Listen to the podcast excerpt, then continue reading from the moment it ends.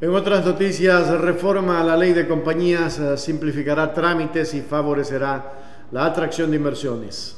Modernizar el régimen societario ecuatoriano, estableciendo un renovado marco de control y dirección de las sociedades mercantiles en beneficio de la dinamización del sector empresarial es el objetivo del proyecto de reformas a la ley de compañías para la optimización, impulso empresarial y fomento del gobierno corporativo, cuyo informe para segundo debate en el Pleno fue aprobado de manera unánime en la Comisión de Desarrollo Económico.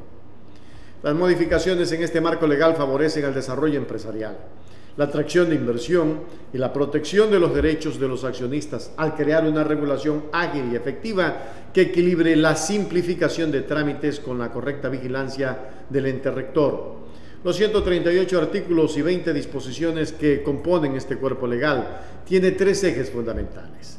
La disminución de la burocracia para las empresas, ya sean grandes o pequeñas.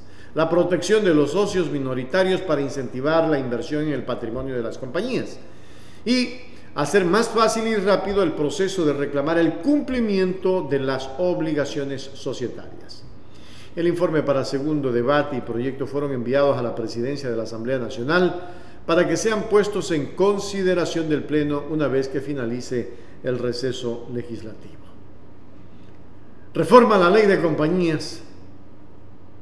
No solamente simplificará trámites y favorecerá la atracción de inversiones, sino que también mirará con otra óptica y desde otro punto de vista a quienes intentan comenzar a trabajar como compañía y no como personas naturales. De allí, pues, por ejemplo, eh, para poder registrar un medio de comunicación en el gobierno, en, la, en el Estado o en, o en el país, necesitas tener por lo menos una sociedad de acciones eh, simples, una SAC, sociedad de acciones simples. ¿no? Y esto significa que eh, estaríamos caminando hacia probablemente eh, una mayor dinamización en cuanto se refiere a tener nuestra propia compañía. Pero no queda allí. Es necesario que dentro de esta reforma se tenga en cuenta que ingresar a un sitio web tiene que ser muy abierto, muy amigable, porque el problema es que cuando ingresas y cuando vas a hacer el registro de tu compañía, por ahí hay alguien que te dice, mire, no está bien, le falta esto, le falta lo de acá, y te ponen mil obstáculos, mucho ojo con lo que les estoy diciendo.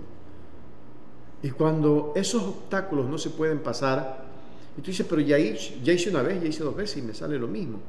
Te dicen, nosotros le podemos ayudar, pero esto tiene un costo. Y te cobran 300, 400 dólares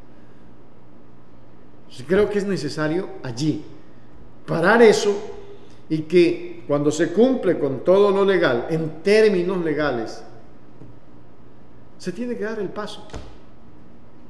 Y no decirle al usuario, oiga, sí se la registramos, pero esto está mal, o esto de acá está mal, y luego te piden un dinero. Mucho ojo con el tema.